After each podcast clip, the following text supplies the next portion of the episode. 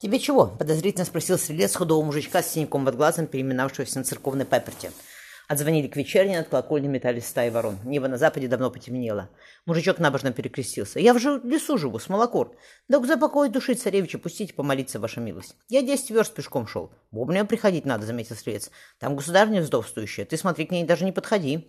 «Упаси Господь!» — ахнул мужик. «Я быстро, меня не заметит никто. Такое горе, такое горе. Иди уже!» Стрелец открыл тяжелую дверь. Прошмыгнув внутрь, Марфа вдохнула запах ладной воска. Носик мальчика заострился и посинел. Из-под бархатного венчика с молитвой, прикрывавшего глаза, виднелась капля беловатого гноя. Марфа наклонилась к лежащей на полу женщине. «Марья Федоровна». Государня подняла опухшее в красных пятнах лицов. «Лицо. Марья Федоровна», — терпеливо повторила Марфа, — «я ухожу ночью. Дети мои там, они махнула в сторону реки. Пойдемте, я вас вывезу отсюда». «Зачем?» — безразлично сказала государня. «Здесь могила сына моего, здесь человек, коего любила я больше жизни похоронен. Дайте мне в келью угаснуть, Марфа Федоровна». «Матвей Федорович был жив четыре года назад», — твердо сказал Марфа. «Что с ним сейчас, не знаю. Не знаю я, однако тогда он был жив». «И сейчас жив?» — раздался голос с порога. Матвей передал ей ручницу. «Здравствуй, боярыня. На паперте труп, в канаву его скинь». «Я посторожу», — шепнула Марфа, выбираясь из церкви. Кто-то наклонился над телом стрельца. Марфа уткнула ему в спину пещель. «Тихо!» «Здравствуй, Марта!» Адмирал оглядел худого стрижного мужика в потрепанном армяке с пищали в руках. Под его правым глазом зеленым ровно троба набухал синяк. «Что ты здесь делаешь?» — спросила женщина. «У меня завтра день рождения», — хмуро ответил адмирал. «И я решил отметить его на Москве. Дай пистолет». «И не подумаю». Марфа запихнула армяк. «Хорошо, не давай», — согласился Вильям. «Дети где?» На острове, на реке. Марфа вспомнила комнату в доме Штатгальтера в Дельфте, где они стояли 14 лет назад. Вильям посидел, поняла она. Но глаза у него такие же, господи. Марш к ним. Адмирал раздвинул ее за плечи. Я провожу тебя до стены. Там есть где забраться. Сколько детей? Трое. Марфа глядела, все глядела на него. Говорили, что шестеро, усмехнулся Вильям. Лизу, мужа моего дочку, я на Москву отправила, Теодору жены.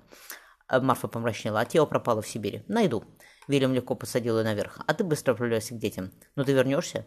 Она сунула пистолет за пазуху. Я через 14 лет вернулся. Не глядя в ее сторону, адмирал пошел к церкви. Стоя грубо, Матвей взял мальчика за покрытую порезами ладошку. Митька был такой маленький, что Матвей вспомнил детские гробы, появлявшиеся дома каждый год, когда он был ребенком.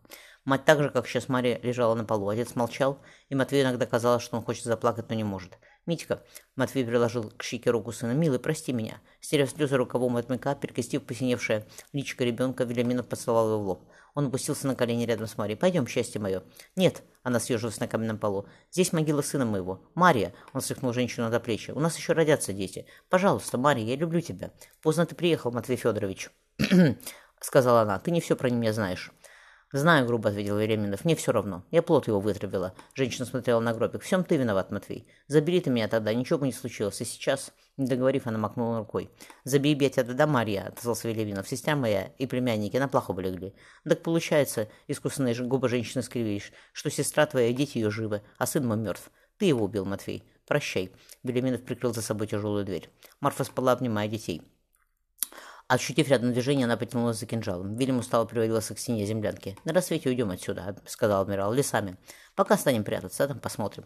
Хорошо, что лето на дворе. У меня золото есть». Марфа погладила карман. «Не сомневался», — кивнул мужчина. «Ты с братом по пути. Тяжело ему сейчас».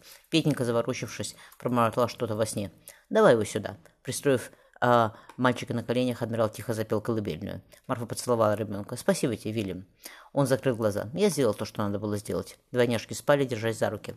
В тонких пальцах Марии блестел клинок. Выйдя на берег, Марфа села рядом с неслышно плачущим пилотом. «Не надо». Она положила голову Матвея себе на плечо. «Я здесь, Матюша. Я с тобой».